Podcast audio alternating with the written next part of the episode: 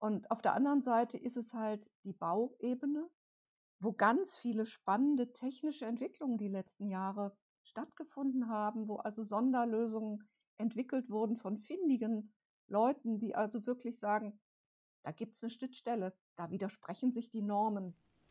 Da müssen wir doch mal gucken, wie wir Lösungen finden, technisch.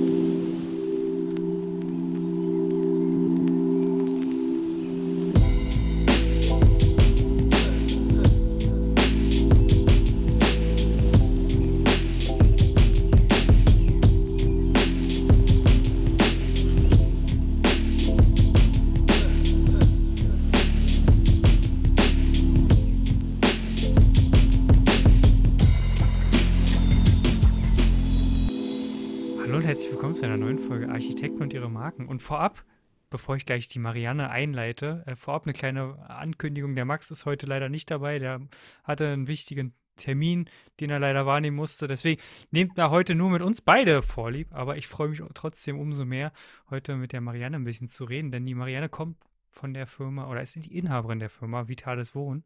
Und es geht um barrierefreies Bauen. Und am ersten Moment dachte ich natürlich auch so, barrierefreies Bauen, kann denn das so ein spannendes Thema sein? Und dann haben wir irgendwie, ach, was war das, 25 Minuten oder so, 30 Minuten telefoniert und alleine davon, diese ersten 19, 19 Minuten, dachte ich, okay, das ist äh, doch offensichtlich ein spannenderes Thema, als ich angenommen habe. Und äh, darüber möchte ich unbedingt mit dir reden. Und gleichzeitig ist auch noch Vorstandsvorsitzende beim Bundesverband Barrierefrei e.V. Und ähm, ohne jetzt viel, viel mehr noch zu erzählen, hallo Marianne, ich freue mich, dass wir beide jetzt gleich in die Aufnahme gehen dürfen. Und ja, wer bist du und was machst du? Ja, hallo Kenny. Ganz lieben Dank für die Einladung. Ich freue mich, dass ich hier die Gelegenheit habe, mich mit dir auszutauschen über das Thema barrierefreies Bauen. Und äh, ja, wer bin ich? Marianne Drösiger. Ich bin geprüfte Fachkraft für barrierefreies Bauen und Wohnen. Das ist eine Ausbildung, die habe ich bei der Handwerkskammer in Düsseldorf gemacht, schon vor jetzt 14 Jahren. Und äh, mein Mann und ich, wir haben einen Handwerksbetrieb. Mein Mann ist Fliesenlegermeister bin also aus dem Handwerk. Ich habe aber auch Erfahrungen aus dem Fachgroßhandel. Ich habe also zwei Jahre lang im Fachgroßhandel Fliesen die Kunden beraten und das Thema barrierefreies Bad im Schwerpunkt gemacht. Und äh, bin halt auch so als Lehrende in dem Thema seit mehreren Jahren im In- und Ausland unterwegs und kommuniziere halt dieses Thema in allen möglichen Facetten und ich finde es einfach extrem spannend. Und, und, was genau hat dich jetzt dazu gebracht? Also erzähl mal so ein bisschen, wie war der Werdegang, wie bist du da hingekommen? Weil es ist ja auch so ein bisschen schon, kann ich jetzt Familientradition sagen? Also barrierefreies Bauen jetzt nicht, aber dieses, dieser handwerkliche Aspekt dahinter ist ja ein bisschen auch familienbedingt. Ja, natürlich, klar. Weil ich bin zum einen mit einem Fliesenlegermeister verheiratet. Mein Vater war Bauingenieur. Ich bin also relativ früh schon mit dem Thema Bau Statik, Planung, alles, was damit zu tun hatte, eben äh, zu Hause konfrontiert worden. Das hat mir also auch immer sehr viel Spaß gemacht, dieses Thema. Dann meine Mutter war Lehrerin in der Erwachsenenbildung.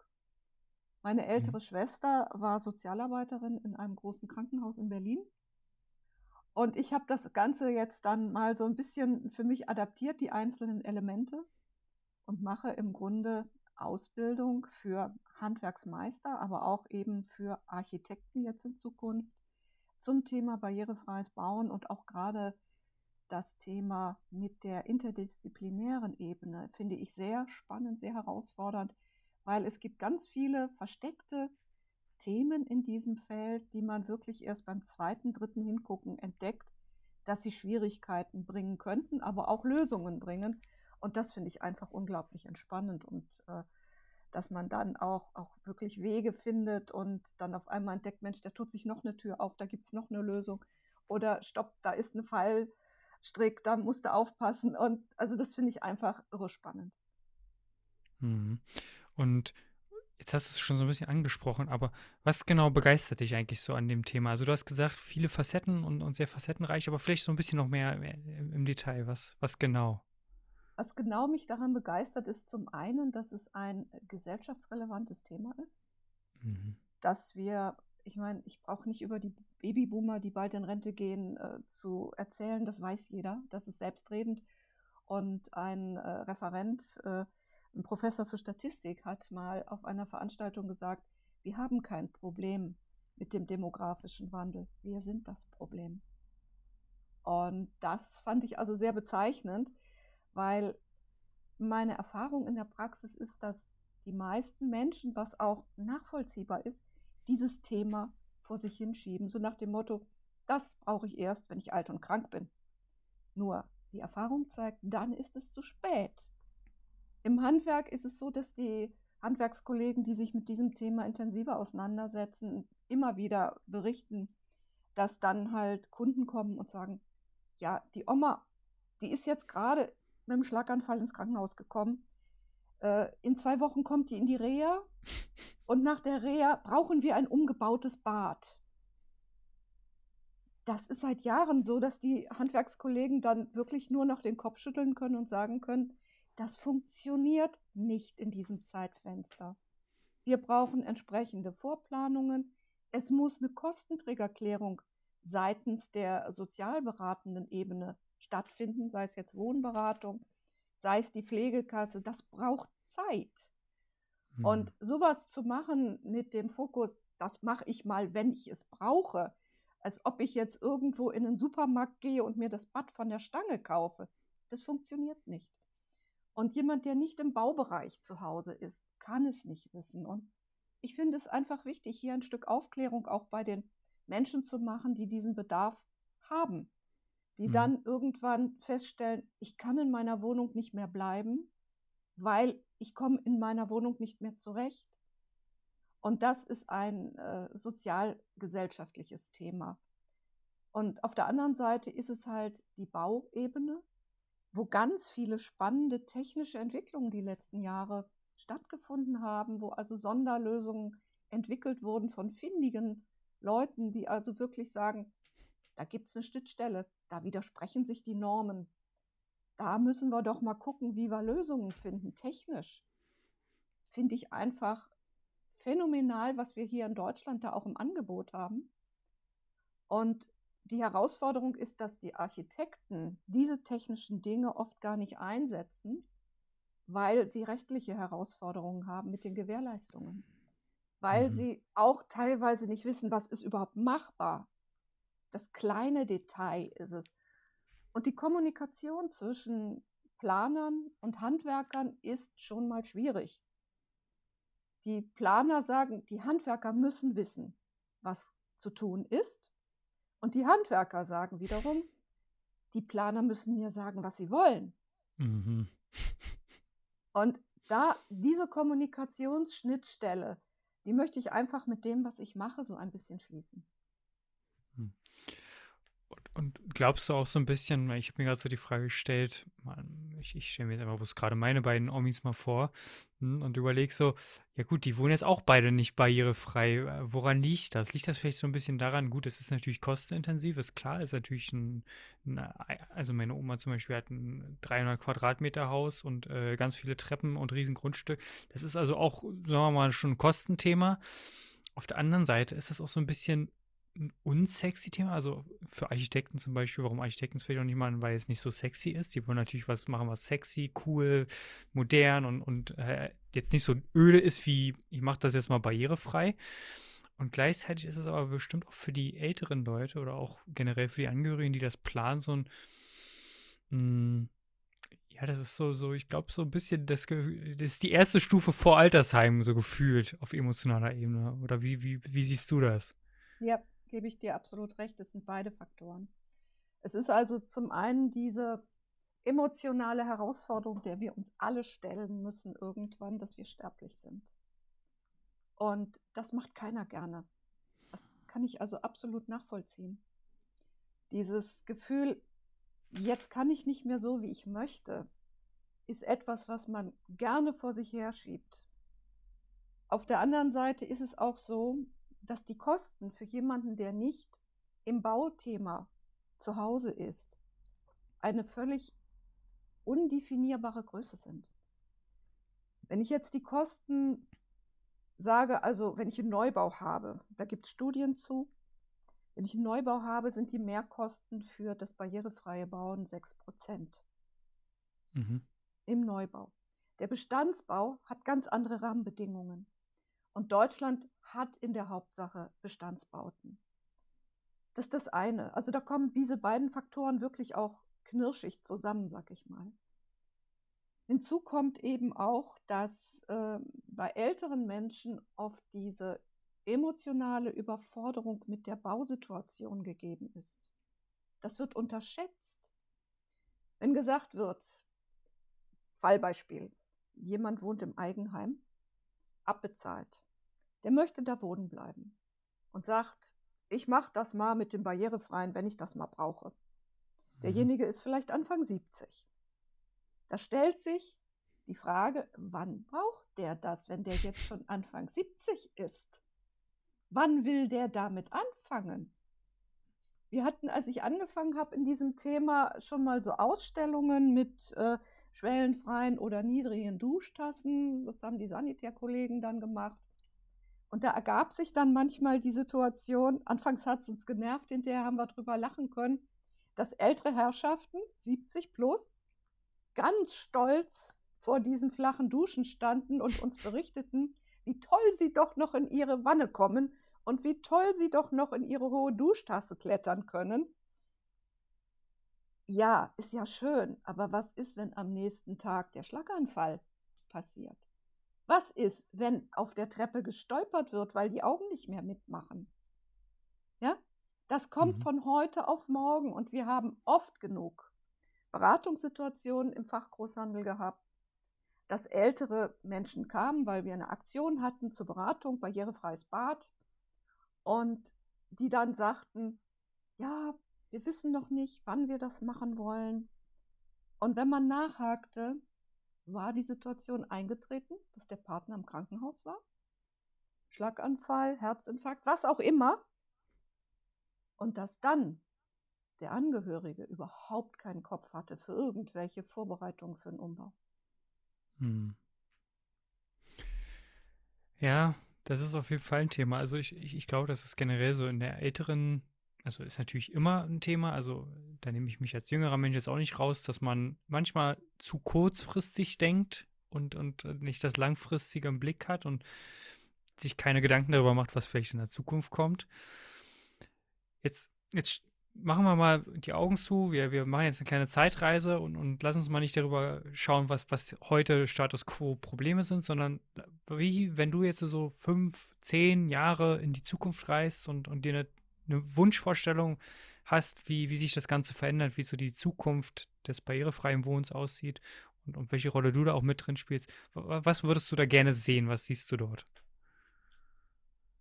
Also wenn ich meine Rolle vorrangig in der Richtung betrachte, ist es eines meiner Ziele auch als Vorsitzende vom Bundesverband Barrierefrei, dass das barrierefreie Bauen als Selbstverständlichkeit wahrgenommen wird. So wie wir heute Doppelverglasungen in den Fenstern haben. Das ist ein normaler Standard. Mhm. Das ist das, was ich mir für das barrierefreie Bauen wünsche. Immer angemessen natürlich auf die individuelle Möglichkeit vom baulichen jetzt her.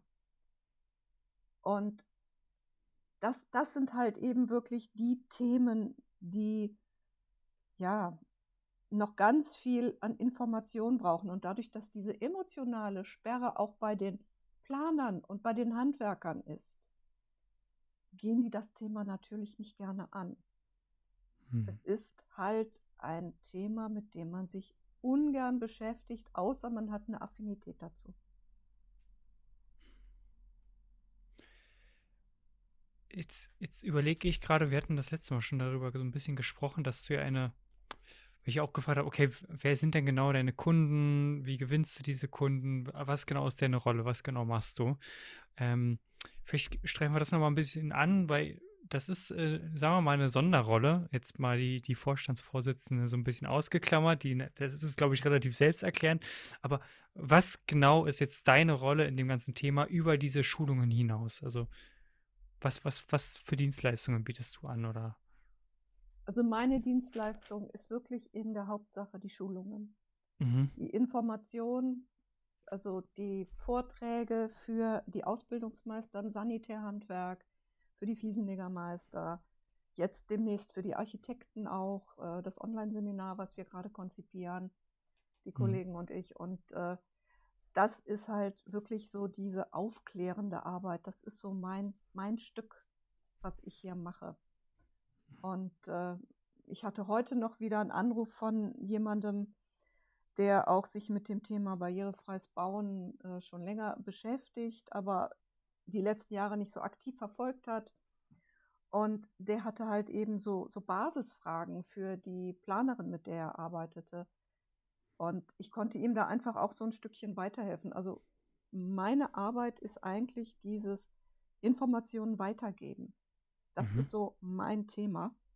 Und eben einzelne Beratungen individuell, falls jemand dann Bedarf hat, für sich persönlich umzubauen, auch die Koordinierung der jeweiligen Gewerke, das Abstimmen der Gewerke miteinander, untereinander, was nicht immer einfach ist, weil nicht jeder Handwerker in dem Thema, der jetzt mit dem Kunden zu tun hat, das Thema kann. Mhm. Und da heißt es dann also auch äh, feinfühlig mit den Handwerkern umgehen, dass die nicht brüskiert sind, weil sie denken, was will uns die Frau da erzählen? Wir wissen doch, wie barrierefrei geht. Ja, aber äh, das ist halt sehr unterschiedlich, wie Grad das Wissen, wie hoch der Grad des Wissens ist. Und, und das ist halt so meine Geschichte, die ich halt so mache. Das ist meine Dienstleistung. Und äh, du hattest es vorhin schon so ein bisschen angedeutet, dass sich da jetzt unglaublich viel auch tut, auch so im technischen Bereich. Und ich, ich bin ja so jemand, ich bin ja immer sehr neugierig. Aber mich interessiert ja sowieso immer, wenn, wenn irgendwie was Innovatives ist. Ich hatte jetzt schon die erste Frage gehabt, ich bin so ein Wandtyp. Gibt es irgendwie so eine barrierefreie Wandlösung zum Beispiel? Das sind so die ersten Fragen, die mir auch kommen. Aber was, was gibt es vielleicht so für technische Entwicklungen, die du gerade beobachtest, die jetzt bald vielleicht irgendwann kommen oder die schon gekommen sind, wo du sagst, boah, die finde ich mega spannend und äh, davon sollte man gewusst haben? Ja, also das sind äh, zum einen die Thematiken Balkonschwelle, Terrassen. Mhm. Wenn du dir mal deine eigene Balkon-Terrassensituation vorstellst, da sind einige Zentimeter Schwelle. Das hat einen Grund. Das ist die Schlagwasserschwelle. Ist eine Dachdeckernorm. Das ist dafür notwendig, damit das Regenwasser nicht in die Wohnung dringt. Jetzt ist das aber komplett entgegengesetzt der Norm, dass eine schwellenfreie Eingangssituation in der Barrierefreiheit gewünscht ist. Maximal zwei Zentimeter, sagt die DIN, wenn technisch unbedingt erforderlich. Über dieses technisch unbedingt erforderlich kann man diskutieren. Und da laufen also zwei berechtigte Normen komplett gegeneinander in ihrer Aussage. Und dann zu entscheiden, was ist jetzt das Richtige. Und da gibt es halt seit einigen Jahren schon eine, äh, also verschiedene Hersteller, die im Bereich der Türen ähm, Profile entwickelt haben, die sich in das Türfutter hineinziehen. Das heißt also, ich habe in der Schwelle eine Vertiefung und wenn Mhm. ich die Türe zumache, dann senkt sich diese Schwelle in die Vertiefung rein, dass ich einen absoluten Schlagwasserabdichtung habe. Und wenn ich die Türe aufmache, zieht sich das hoch in das Türfutter und ich habe einen schwellenfreien Übergang. Mhm. Das ist also, finde ich, technisch im, im Bereich äh, Türen, gerade so Balkontüren, eine ganz spannende Sonderkonstruktion. Es ist noch eine Sonderkonstruktion, aber damit kann ich das schaffen, dass ich wirklich auch der Oma Meier es ermögliche, mit ihrem Rollator zum Frühstück auf den Balkon zu rollern. Das ist faszinierend. Ich, ich glaube, das ist auch so ein bisschen das, und das war auch der Grund, warum ich gesagt habe, okay, barrierefreies Wohnen ist offensichtlich doch ein spannenderes Thema, weil ich finde das äh, so unglaublich faszinierend.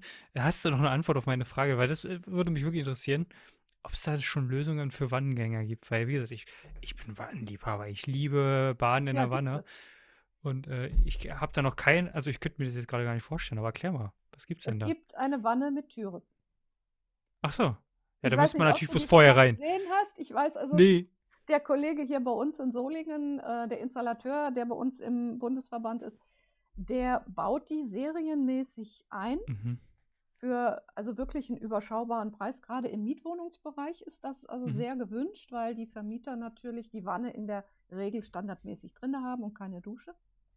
Und äh, dass, wenn die Leute ausziehen, wollen die natürlich auch eine Wanne in der Wohnung behalten. Und man kann also diese Wanne mit Türe, da gibt es also einen Hersteller für, das ist wie, wie eine Waschmaschinendichtung quasi. Mhm. Ja? Und äh, da kann man halt eben mit, das ist auch noch eine kleine Schwelle, die da drin ist. Da kann man also nicht ganz schwellenfrei rein, aber man hat eine kleine Schwelle und man kann diese Wanne dann eben auch nutzen. Also das gibt es schon länger, diese Lösungen. Es gibt da auch andere Anbieter, aber ich weiß halt, dass der Kollege das sehr serienmäßig fast schon einbaut. Und äh, es gibt da Möglichkeiten. Na, ist doch ein mega spannendes Interview bis jetzt, oder nicht? Weißt du, was auch mega spannend ist? Personal Branding für Architekten. Denn damit machst du nicht nur noch mehr Umsatz und sparst gleichzeitig Zeit, du arbeitest nur noch mit deinen idealen Traumkunden zusammen und das Beste, du ziehst die richtigen Mitarbeiter an. Und wenn sind wir doch mal ehrlich, das ist doch ein Thema für jeden von uns. Wenn du erfahren willst, wie du das Ganze für dich umsetzen kannst, dann schau in den Shownotes, buch dir einen kostenlosen 30-minütiges Gespräch mit uns und jetzt wünsche ich dir viel, viel Spaß beim Weiterhören. Mhm. Jetzt ist mir das gerade gekommen. Ich wohne hier in einem Ort, wo es sehr viele alte Gebäude gibt, viel Denkmalschutz und, und solche Geschichten. Jetzt haben wir viel über privaten Haushalt gesprochen. Kümmerst du dich auch um, um solche Tätigkeiten im öffentlichen Raum? Wie kann man das barrierefrei gestalten? Und vor allen Dingen sehe ich halt auch eine ganz faszinierende Herausforderung beim Thema, wie kann man alte Gebäude, ohne sie sagen wir mal, zu verunstalten und, und kaputt zu machen, wie kann man da auch das Thema für, für die Leute gerecht machen? Weil es ist so, gerade Rathaus, wir haben hier ein Rathaus, äh, das ist halt einfach ein Gebäude aus dem 16., 17. Jahrhundert. Das willst du ja auch irgendwo erhalten. Also ist, sind das auch Themen, um die du dich auch kümmerst oder nur privat? Nein, das, das ist also nun gar nicht mein Thema, weil das hm. wirklich ein Architekturthema ist. Aber es gibt Fachplaner und Architekten, die dieses Thema wirklich sehr, sehr gut ähm, vorantreiben. Aber ich habe das im privaten Bereich mal gehabt vor ein paar Jahren den Fall, dass also eine Mutter mich anrief, äh, hier bei uns aus der Stadt, und der Sohn kam in die Schule und der sitzt im Rollstuhl. Und die wohnen in einem denkmalgeschützten Ensemble im Fachwerkbau. Und der brauchte eine Rampe, um überhaupt zu diesem Bus zu kommen, der ihn dann in seine Sonderschule fährt. Mhm. Und das ist natürlich bei so einem denkmalgeschützten Fachwerkhaus, ist das eine Herausforderung. Da kann man nicht irgendeine Metallrampe davor knallen. Und dann habe ich erstmal mit den Kollegen überlegt, was für ein Gewerk könnte überhaupt sowas machen. Dass eine Rampe benötigt war, war okay. Die bekamen auch die Zuschüsse vom, vom Land für diese Geschichte. Und dann haben wir herausgefunden, Gartenlandschaftsbauer können sowas machen. Aha. Und äh, dann haben die also an dieses Fachwerkhaus eine vom Gartenlandschaftsbauer gestaltete Rampe angebaut mit äh, Natursteinoptik passend in den Garten, weil das ging also quasi in den Garten dann auch so ein Stück rein. Und es ermöglichte dem Jungen hinterher, dass der wirklich dann auch zu seinem Bus selber rollern konnte. Und die waren total glücklich, aber es war erstmal ein bisschen Kopfzerbrechen. Welches Gewerk kann überhaupt da eine Lösung anbieten? Und mhm. äh, das ist halt eben so im privaten Bereich durchaus dann mal drin. Aber große Projekte, da müssen Architekten und Planer dran, die sich mit dem Thema beschäftigen. Mhm. Und jetzt, du weißt ja, hier, wir haben drei Standardfragen. Eine habe ich schon gestellt. Die andere, ist, die ich jetzt stelle, ist eigentlich Max seine Aufgabe, aber ich übernehme sie heute mal. Max, an der Stelle gerne geschehen. Ähm, und zwar, wie gewinnst du aktuell deine Kunden? Wie werden die Leute auf dich aufmerksam? Ähm, wie machst du das aktuell? Also das ist ein Thema, wo ich zurzeit äh, mich selber auch noch weiterentwickle. Mhm. Weil bisher bin ich mehr ausschließlich im beratenden Bereich gewesen und äh, das Ganze jetzt eben auch äh, kaufmännisch für mich umzusetzen, ist also ein Schritt in eine Richtung, äh, wo ich jetzt noch ganz viel lernen darf, was die Sichtbarkeit angeht. Und äh, ich denke also, mein Weg ist tatsächlich über Fachcontent und über äh, diese Ebene im B2B-Bereich unterwegs zu sein mit dem Online- äh, Seminar zum Beispiel für die Architekten und, und Handwerker. Das, das ist so meine Richtung, weil bei uns hier in Nordrhein-Westfalen ist es so, dass alles, was privat ist, äh, mit Barrierefreiheit zu tun hat, in der Regel von den Wohnberatungsstellen betreut wird. die mhm. kostenfrei mhm. sind.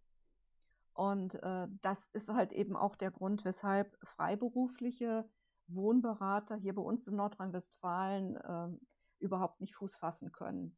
Das ist in anderen Bundesländern anders, aber hier in Nordrhein-Westfalen ist das halt so, dass wir diese kostenfreien Wohnberatungsstellen haben und äh, da muss ich mich halt eben auf einen anderen Zweig konzentrieren. Hm. Hm. Das ist auch einer der Gründe, warum du dich wahrscheinlich sehr stark auf den B2B-Bereich eher fokussierst, als jetzt zu sagen, ich gehe in den B2C-Bereich. Ja, absolut. Hm. Gibt es sonst noch einen anderen Grund, dass du irgendwie sagst, okay, mit, also, weil ich, ich kann mir ja schon vorstellen, das hast du ja so ab und an schon durch die Blume so ein bisschen erwähnt, dass das mal mit Handwerkern und Handwerkerinnen, also es gibt es ja sicherlich auch, aber ich, ich, ich unterstelle jetzt einfach mal, dass das noch eine etwas männerdominiertere Szene ist und du viel mit männlichen Leuten zu tun hast ich glaube, da entstehen schon manchmal gewisse Herausforderungen, dass sie dann halt, das hast du ja schon mal so erwähnt, sagen, was, was will die Frau mir da jetzt eigentlich erzählen? Ne? Ich mache das hier seit 30 Jahren und äh, ich, ich kann das. Ja, das ist so. das ist einfach so. Und das, das liegt im, im Naturell der meisten Handwerker. Ja. Die einfach das gesunde Selbstbewusstsein auch haben, muss man sagen, und haben müssen. Äh, auf der anderen Seite ist es aber auch aktuell so, dass das Handwerk, also ich weiß nicht, wie es bei euch ist, aber bei uns hier ist es teilweise in den ländlichen Ecken so, dass die, äh, gerade die Sanitärbranche, die sind teilweise bis zu zwei Jahre im Voraus ausgebucht. Ja. Und äh, da brauchst du nicht mit irgendwelchen Informationen zusätzlich kommen zu einem äh, erweiterten Geschäftsfeld. Das ist für die uninteressant. Weil die haben so viel zu tun, die sind froh, wenn die ihren Alltag schaffen. Mhm. Ja, das stimmt tatsächlich. Ähm, was, was hier halt als Besonderheit vielleicht dazu kommt, dass sich viele, die ich zumindest auch kenne, Fachkräfte aus Polen holen. Also ich, wie gesagt, ich bin hier keine, keine 45 Minuten von der polnischen Grenze entfernt und da gibt es wirklich viele polnische Handwerker, die man sich dann hier dazu holt. Sind zum einen günstiger, sind zum anderen schneller verfügbar. Und ich sag mal, wenn man weiter noch reinfährt, jetzt will ich nicht gleich polnische Grenze, dann sind da tatsächlich auch gar nicht so viele also die sind schon wirklich gut. Also das soll man jetzt gar nicht mal so abschreiben. Also da sind wirklich tüffige Leute dabei. Weil man hat ja sonst aber dieses Klischeebild von dem polnischen Handwerker, der, der mehr kaputt gemacht hat, als er ganz gemacht hat, als er reingekommen ist. Ist nicht ganz immer so. Ähm, aber da muss ich gerade dran denken, dass du auch am Anfang gesagt hast, das fand ich, bin ich gar nicht drauf eingegangen, dass du auch international äh, Schulung machst. Ist damit jetzt Dachraum gemeint, also Deutschland, Österreich, Schweiz nee, oder was? Nee, nee, nee, nee. Tatsächlich nee? europäisches Ausland. Oh, cool. Was, was? Also ich war 2014 eingeladen als Referentin bei der Deutsch-Schwedischen Außenhandelskammer mhm. zu einer KMU-Konferenz äh, über das Thema Barrierefreiheit in Deutschland. Das ist also auch noch so ein Schwerpunktthema von mir, dass ich das in Englisch mache. Mhm. Dass ich halt eben das Thema Barrierefreiheit und wie ist der deutsche Markt strukturiert äh, und wie tickt das deutsche System, was mhm. Handwerk und Planung und äh, Rechtsebenen und sowas angeht, weil es war einfach für die äh, äh, dortigen Unternehmer aus Schweden und auch äh, zweimal war ich in den Niederlanden mit dem Thema einfach interessant zu wissen, äh, können wir denn mit unseren Produkten in Deutschland überhaupt am Markt äh, was machen? Ja, mhm. weil, weil es gibt also, wenn ich jetzt die Sanitärbranche nehme, es gibt also äh, wirklich sehr innovative Entwicklungen, also von einem Hersteller aus den Niederlanden weiß ich das noch, die hatten berührungsfreie Armaturen. Das heißt also, man konnte tatsächlich Seife, Heißwasser und Kaltwasser über Sensorik äh, bekommen. Das war natürlich für den Krankenhausbereich, für den Pflegebereich absolut äh, hervorragend, dieses System. Äh, und dann kommt hinzu, dass wir in Deutschland gerade in der Sanitärbranche ein sehr streng reglementiertes äh, Rahmenthema haben. Also die sind äh, da extrem ähm, strukturiert aufgestellt. Einfach weil auch gerade das Thema Trinkwasser sehr sensibel ist. Mhm. Wir haben also in Deutschland, ja, das Trinkwasser ist ja Lebensmittel.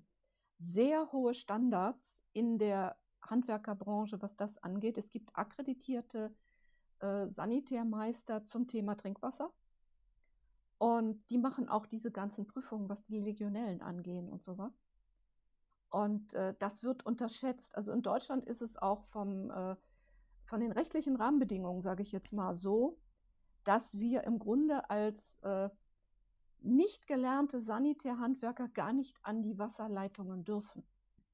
Mhm. Wir dürfen im Grunde gar nicht selber irgendeinen Wasserhahn aus dem Baumarkt installieren. Das darf nur ein Fachinstallateur, weil es Trinkwasser ist. Hm. Das wissen die wenigsten, ja. Nee, wusste ich jetzt auch nicht. und, und das sind so diese Punkte, äh, wo einfach auch die ausländischen Hersteller natürlich äh, ja auch gebrieft wurden von der Außenhandelskammer jeweils. Und mhm. äh, das fand ich also sehr, sehr spannend, weil da ganz tolle, innovative Dinge sind.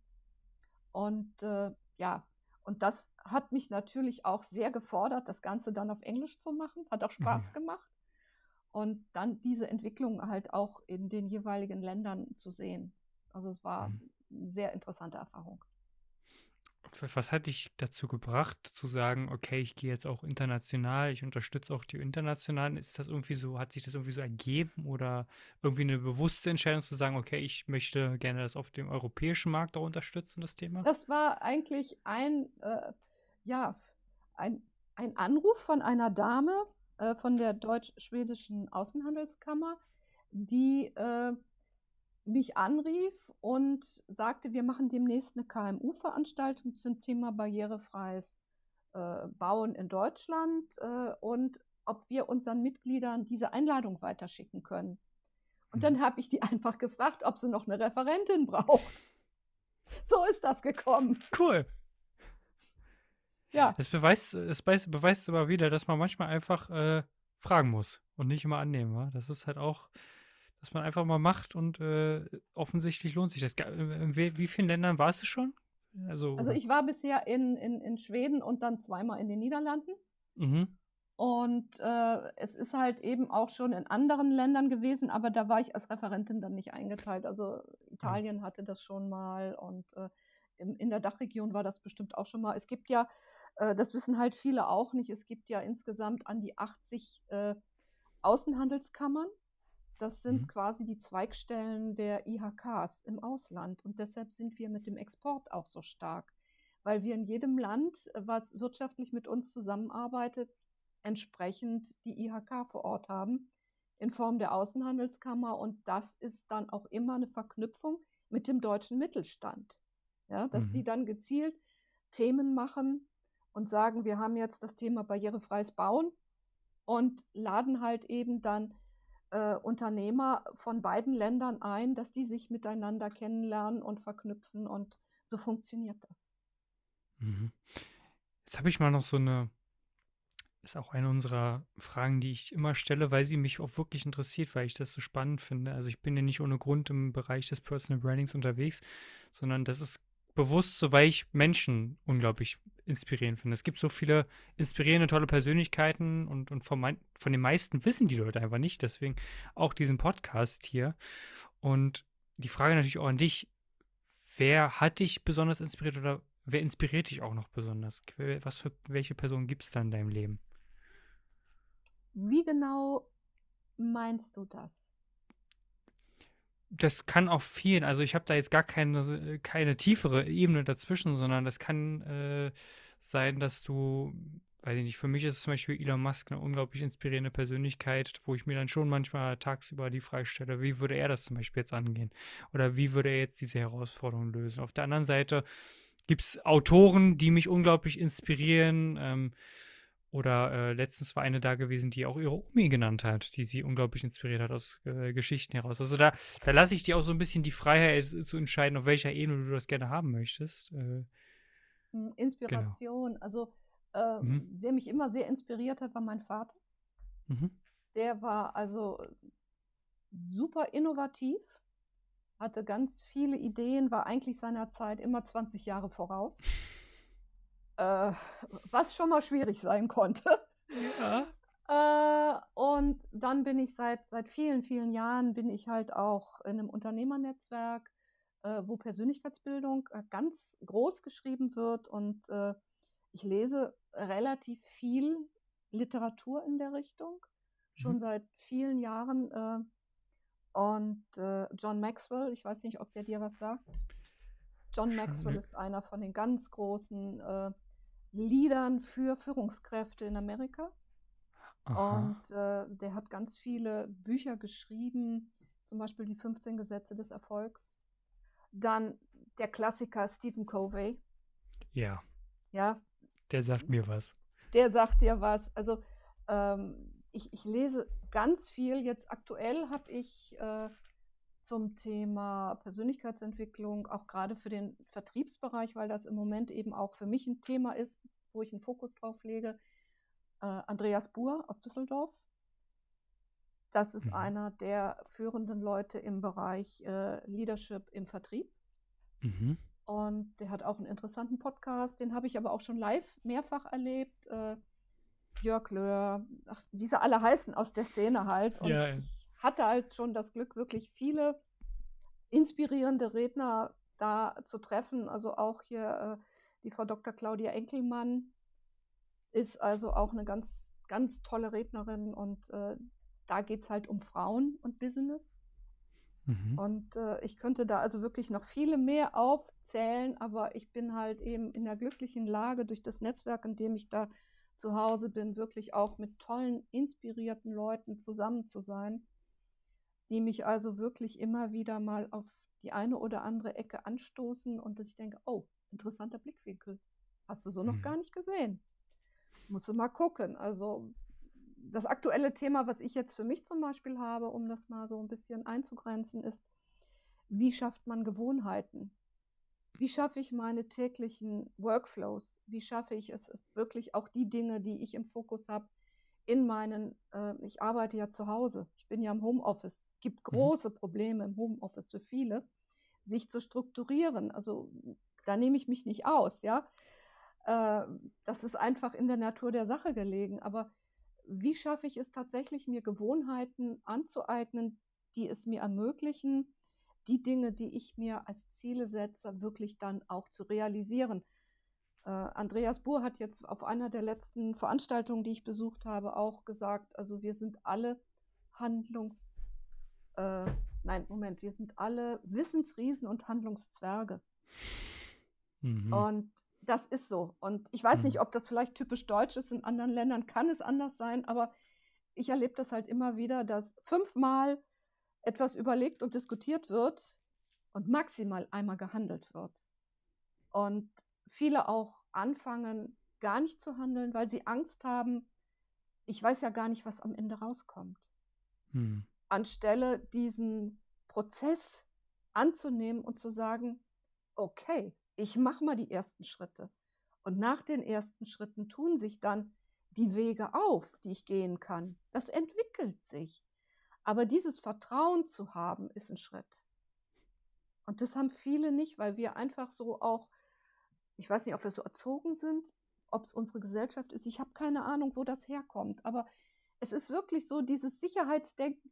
Ich fange erst an, wenn ich weiß, dass das am Ende auch rauskommt, was ich will. Das Mhm. funktioniert nicht im Leben. Nee, also ähm, wenn ich vor, als ich mich vor ungefähr, jetzt ist es bald drei Jahre her, entschieden habe, Unternehmen zu gründen und so, äh, ich habe als Fotograf angefangen. Ich hätte im Leben nicht antizipieren können, wo ich heute sitze. Also hätte ich das planen wollen, puh, da hätte ich aber lange für gebraucht, um genau dieses Szenario zu planen. Also bin ich voll bei dir. Hast du schon mal das Buch 1%-Methode gelesen? Ja, ich habe es auf meiner äh, To-Do-Liste. musst du lesen, es ist ein super gutes Buch. Ähm, Geht es um das Thema Gewohnheiten bilden und äh, ich finde das halt auch so spannend. Er erzählt in seinem Buch auch so ein bisschen darüber, was, was quasi die erfolgreichen von unerfolgreichen Menschen unterscheidet. Und da hat er gesagt, alle reden immer irgendwie über Ziele, ja. Und das ist wichtig, da gibt es auch eine Harvard-Studie zu, dass Ziele haben erfolgreiche Menschen durchaus ausmacht. Aber er sagt, jetzt stell dir mal vor, du bist ein Mensch, ja, das, also oder anders. Du guckst dir eine Gruppe von Menschen an. Beide hatten die, das Ziel, Millionär zu werden. Nehmen wir jetzt einfach mal das als Ziel. Die, der, die eine Gruppe hat es geschafft, die andere hat es nicht geschafft. Das lag jetzt also nicht daran, dass sie keine Ziele hatten. Die hatten beide das gleiche Ziel, aber es, was die eine Gruppe unterschieden hat von der anderen, ist Systeme. Die eine Gruppe hat zum Beispiel jeden Monat 10% gespart. Hm, Die eine Gru andere Gruppe hat vielleicht jeden Monat systemmäßig 10% zu viel ausgegeben. Und das ist eben das, was er sagt dass Systeme auch unglaublich wichtig sind und Systeme sind ja letztendlich nichts anderes als Gewohnheiten, die sich in unser Leben geschlichen haben oder die wir aktiv installiert haben in unserem Leben. Und, ja, das ähm, ist, ist total äh, wichtig, einfach sich darüber bewusst zu sein, dass unsere täglichen Gewohnheiten darüber entscheiden, ob wir erfolgreich werden oder nicht. Es ist nicht, dass auf einmal Peng der Erfolg da ist, sondern es sind die kleinen Dinge. Das sagt John Maxwell auch. Das, was du tust, wenn keiner zuguckt, das ist das, was dich zum Erfolg bringt. Und nicht das, was die Leute sehen. Und Erfolg gibt es ein sehr schönes Bild, so ist wie ein Eisberg. Du siehst nur oben die Spitze des Eisberges und alles klatscht und hoffentlich kriegt man Anerkennung dafür und auch Geld dafür, dass man erfolgreich ist, wie und wo auch immer. Aber das, was da drunter ist, die schlaflosen Nächte, die Niederlagen, die Tränen, ja, die, die Misserfolge, das sieht keiner. Und wir leben in einer, ich bin ja nun aus einer anderen Generation, muss ich ja sagen. Ne? Äh, wir haben das selber noch ein bisschen anders erleben dürfen. Aber jetzt leben wir in einer Instant-Situation oft. Äh, guck dir die Filme an. Wenn du dir einen Film anguckst von 40 Jahren, 50 Jahren, und du guckst ihn dir heute an und denkst, oh Gott, wann kommen die denn mal langsam in Puschen, ja? Mhm. Äh, und guck dir heute an. In zwei Stunden wird das komplette Leben erzählt. ja. Und das ist nicht das Leben. Und dieses Säen, Pflegen, Ernten ist vom Denken her inzwischen bei vielen in den Köpfen zu Sehen und Ernten geworden. Mhm. Das Pflegen fällt weg. Und das macht viele Dinge so frustrierend für Menschen, die sagen, ich will erfolgreich sein, weil wir nicht mehr gelernt haben, es gibt diesen alten Spruch, gut Ding will Weile haben. Aber dazu gehört nicht, die Hände in den Schoß zu legen und hoffen, dass es von alleine wächst, sondern jeden Tag die passenden Gewohnheiten und dann gucken, was sind meine Ziele und was kommt damit überein. Und mir fällt jetzt gerade noch ein Buch ein, was ich sehr, sehr schätze. Äh, die Psychologie des Gelingens ist ein Taschenbuch. Und da geht es darum, das ist eine ähm, wissenschaftliche Studie, die dahinter hängt. Und äh, zwar ist es so, dieses Thema positives Denken. Es ist ja seit Jahren dieses Thema positives Denken äh, in den Medien rauf, runter, Esoterik rauf, runter, in allen möglichen Facetten. Ich persönlich habe mich immer sehr schwer damit getan, weil ich für mich so das Gefühl hatte, ich komme damit nicht zurecht. Das finde ich zwar nett, was die erzählen, aber ich komme damit nicht zurecht. Und dann habe ich dieses Buch gelesen und das hat mein Gefühl bestätigt, weil die äh, Gabriele Oettinger, die das geschrieben hat, die ist Wissenschaftlerin, die hat in Amerika und in Deutschland Studien gemacht und die hat herausgefunden, und das ist in diesem Buch beschrieben, positives Denken ist das eine, aber diejenigen, die wirklich erfolgreich werden, haben zwar diese äh, Richtung des positiven Denkens, aber die machen sich auch deutlich, welche Herausforderungen gibt es, wenn ich ein Ziel habe. Und wenn die sich diese äh, Herausforderungen auch vorstellen und sagen, okay, wenn ich jetzt das Ziel habe abzunehmen, die Herausforderung ist das Stück Kuchen. Was mache ich, wenn ich ein Stück Kuchen vor mir sehe? Wie verhalte ich mich dann? Und die also wirklich auch bei ihren Zielen immer wieder die Herausforderungen angeguckt haben und gesagt haben, es gibt Herausforderungen, sich nicht davon aber haben aufhalten lassen, sondern haben sie als Eckpfeiler genommen, um zu überlegen, wie löse ich die Herausforderung für mich. Die wurden erfolgreicher als diejenigen, die nur positiv dachten. Und das finde ich also eine ganz wichtige Geschichte, dass wirklich dieses äh, auf eine realistische, positive Art runtergebrochen wurde. Hm. Da gibt es ein fantastisches Buch, was das so ein bisschen ergänzt und da so ein wunderschönes Bild aufmacht. Das nennt sich Zuversicht.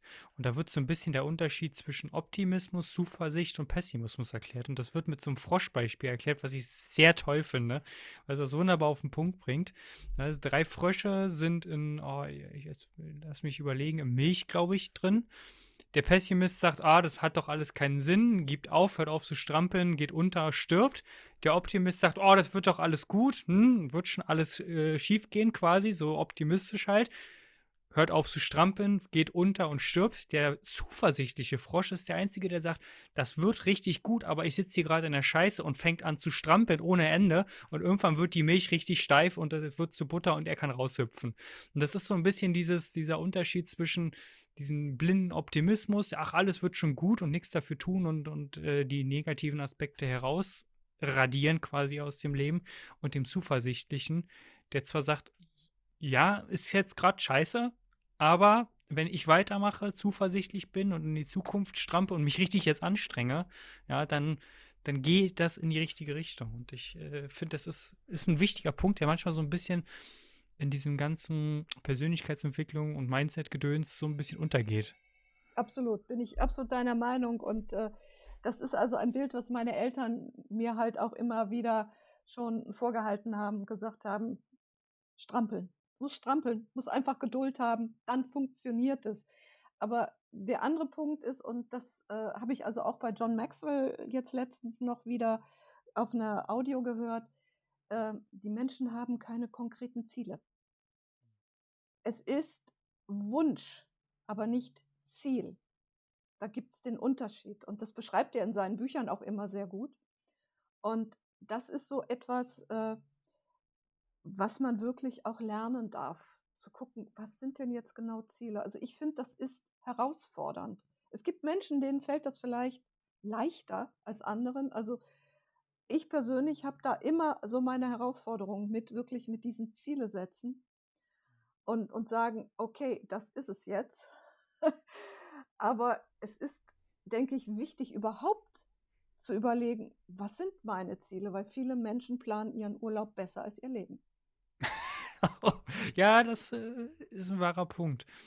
Zum Thema Ziele setzen, ich würde das gerne so ein bisschen reframe. Also ich finde das Wort Ziele oder diese Wortkombination Ziele setzen auch nicht so cool. Es gibt mein, also ich kann ja kurz sagen, mein absolutes Lieblingsbuch ist Shaolin. Du musst nicht kämpfen, um zu siegen. Das von Bernhard Möste ist mein absolutes Lieblingsbuch. Äh, Habe ich schon hunderte Male gelesen, hunderte Male verschenkt, weil ich das so toll finde.